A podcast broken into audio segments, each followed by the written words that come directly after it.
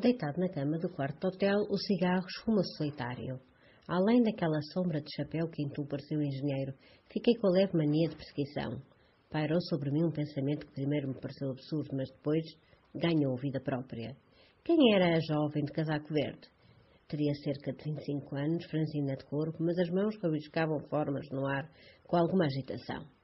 Não estariam a discutir, porque as vozes permaneciam num tom respeitoso, mas os gestos, o modo de expressar o corpo, diz-me que o assunto é incómodo, ou, traz, ou talvez controverso.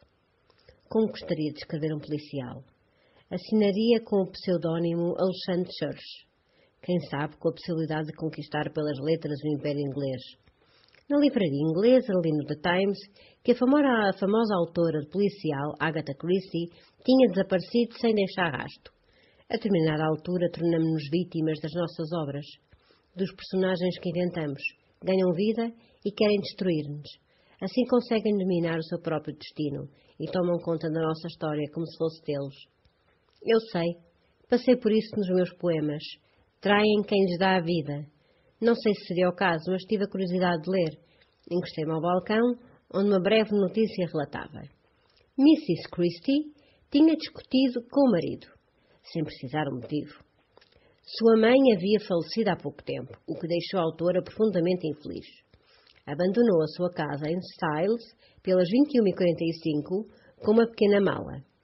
No dia seguinte, 4 de dezembro, o seu carro foi encontrado em Silence Pool, Newlands Corner, com os faróis acesos. Não devia estar longe, pensei.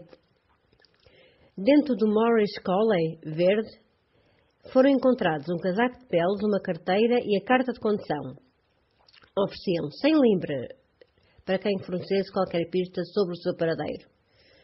Quanto ofereciam pelo meu desaparecimento? Seria o Álvaro de Campos o primeiro a pagar para eu não voltar. E o Eduardo, o antigo namorado da Ofélia, rapazote sem juízo que nos persegue em Lisboa como um engenheiro em qualquer lado. Pagavam os dois para quem soubesse do meu paradeiro se calasse para sempre ou ficasse mudo. Não sei o que é que aconteceria se um dia, sem prévio aviso, não aparecesse no escritório.